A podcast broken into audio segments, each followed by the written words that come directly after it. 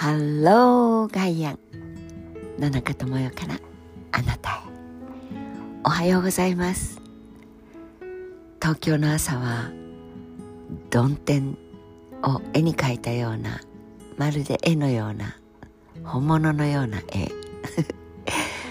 何が何だかわからなくなるぐらいどこを見ても曇り空という分厚い雲に覆われた。でも気温的には19度ですからうー寒の風ではないのですが日中の最高気温が21度というのでお日様が出てきたってそうあったかくしてやることはできませんよ。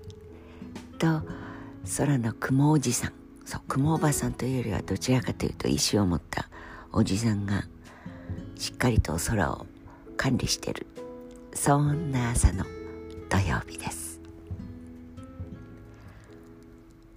溢れるように輝くようにどの角を曲がってもまっすぐの道も緑新緑。ああきれいキラキラと本当に命が輝くってこういうことなんだな教えてくれる。5月が毎日毎日幸せを届けてくれますが光のち雨。大好きな堤恵美さんの詩を久しぶりにシェアをさせていただきたくなりました。春が生まれて風が吹いて広がる光。みなぎる光。花が咲いて木々が芽吹いて輝く緑みなぎる緑。時が過ぎて雨が落ちて深まる命。みなぎる命。巡って巡って。永遠の輪廻。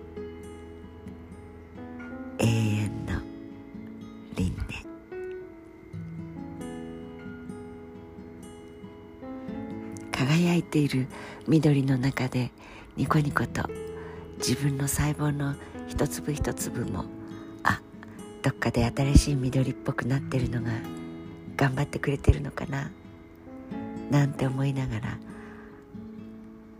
歩くこの季節ですが。でもやっぱりそうそう落ち葉という言葉は秋を思います。でもこの輝く新緑の季節実はとてつもない落ち葉の季節でもあります。もう葉っぱのこと森のこと木のことが大好きなあなたならわかりますよね。この季節地面は葉っぱで覆われて役目を終えた。そう秋には赤黄色枯葉なのですがこの季節の落ち葉はえまだ緑じゃないというのもいたりして。そしてふとどこから落ちてきたの？あなたは。春なのよ。